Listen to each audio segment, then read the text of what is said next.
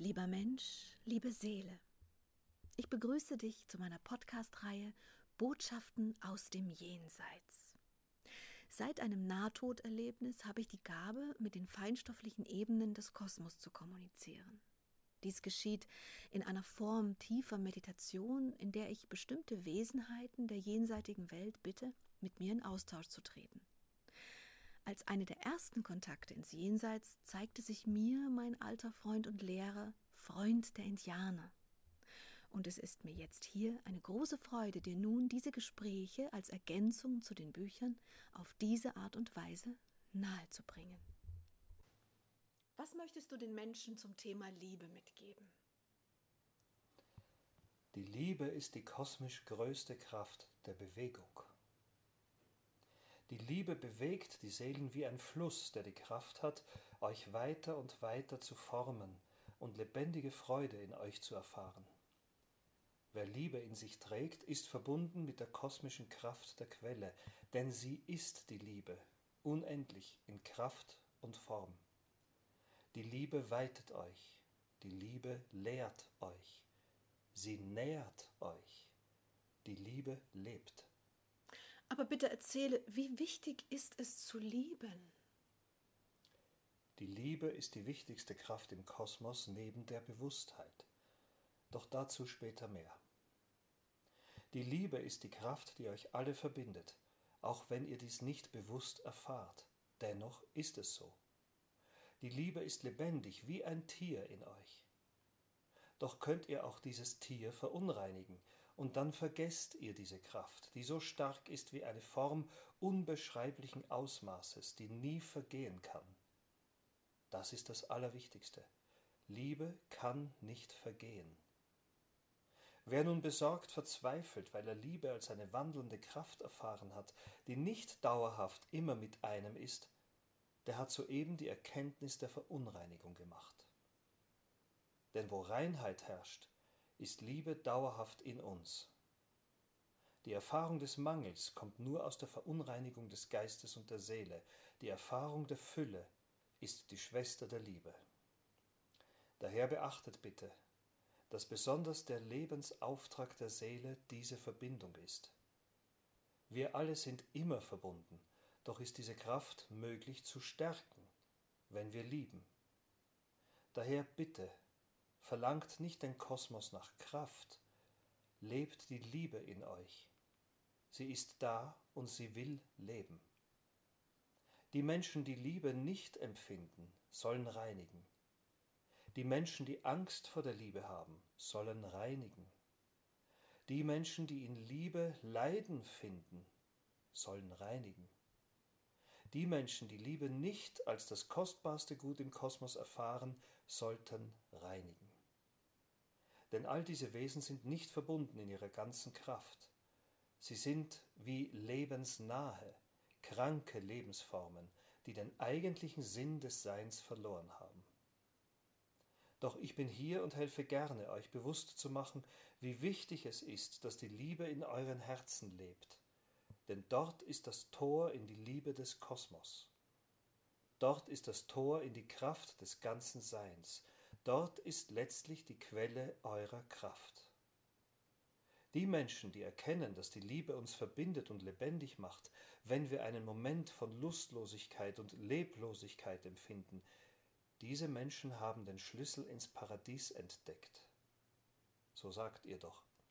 Ja, so sagen wir.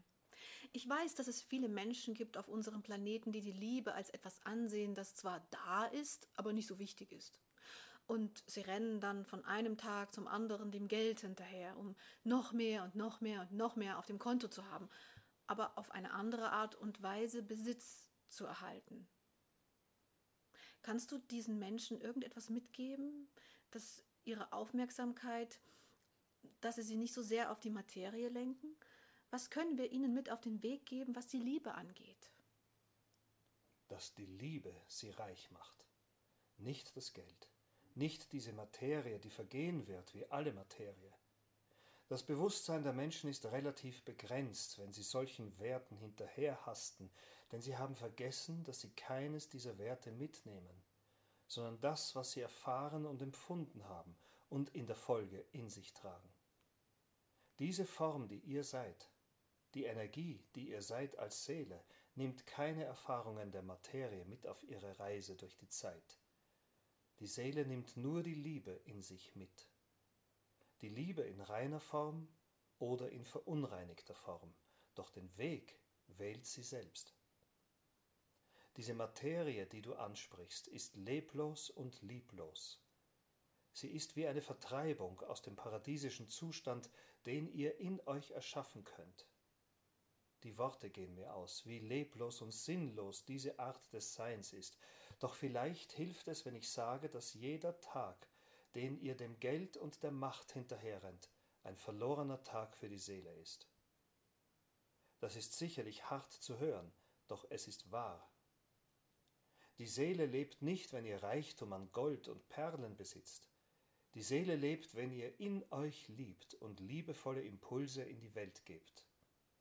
Das hast du sehr lieb gesagt. Heute ist es übrigens weniger das Gold und die Perlen, heute sind es mehr Aktien und andere Besitztümer, aber am Ende ist es das gleiche. Ich habe dich verstanden. Doch es gibt einige Menschen, die sehr viel Geld haben und mit diesem Geld gerne Großes vollbringen, also etwas Liebe, Liebevolles. Das ist das Richtige. Dieser Weg ist der richtige Weg. Wenn man zu Reichtum in der Materie gelangt ist, ist es eine Verantwortung und eine Lebensaufgabe, diesen Reichtum zu teilen, denn nur dann wächst die Seele. Was, wie ist es mit Menschen, die sehr viel Reichtum angehäuft haben, ihn jedoch nicht teilen? Diese Menschen sind nicht verbunden mit der Kraft der Quelle, die stets geben will. Diese Menschen behalten die Energie bei sich. Das Geld und der Reichtum ist Energie in verwandelter Form. Daher sage ich in dem Fall Energie. Diese Menschen behalten die Energie für sich. Doch wenn sie den Planeten verlassen, also die Seele, dann bleibt diese Energie hier und vergeht in andere Menschenhände oder andere Formen, doch sie selbst nehmen nichts davon mit. Hätten diese Menschen geteilt, so hätten sie die Freude der Menschen erfahren können, denen sie diese Werte weitergeben. Und diese Freude wäre etwas, das ihre Seele erhält und bereinigt hätte, erhoben und belebt. Diese Kraft ist mit nichts auf der Welt zu kaufen. Nur die Freude kann diese Kraft heben. Das hast du schön gesagt. Also wenn Menschen, die sehr viel Geld oder gar Reichtum haben, es schaffen, anderen Menschen sehr viel Freude zu machen, dann kommen sie mehr oder weniger in den Kreislauf, der sie kräftiger macht und wo sie tatsächlich mit diesem Reichtum kosmisch gesehen etwas zurückbekommen könnten. Das ist nicht richtig so. Die Reichtümer der Materie, die ihr habt, leben in eurer Welt. Diese Reichtümer existieren nicht in der feinstofflichen Welt. Doch kann der Mensch über die Weitergabe dieser Reichtümer folglich die eigene Kraft heben. Das ist alles in seiner Verantwortung und nicht in der Verantwortung des Kosmos. Und es ist auch nicht so, dass Menschen, die Reichtum haben und ihn nur weitergeben, nicht von alleine sich dadurch erheben. Es geht um die Erfahrung des Gefühls der Freude. Darum geht es. Denn es ist die Liebe, die dabei beginnt zu fließen. Daher ist es nicht nur die Tat der Weitergabe des Reichtums, es ist auch die Verbindung zu diesen Menschen und zu diesen Wesen, also vielleicht auch Tieren, die diese Fülle erfahren dürfen. Nicht nur das einfache Geben, sondern das Verbundensein mit denen, denen man gibt, ist der Schlüssel. Und was ist mit Menschen, die nichts haben? Wie können die Freude geben und Liebe leben? Das ist leicht. Wer nichts hat, der beginnt etwas zu erschaffen. Und dieses Erschaffene, wie klein und unscheinbar es auch ist, es ist liebevoll erschaffen und will Liebe geben.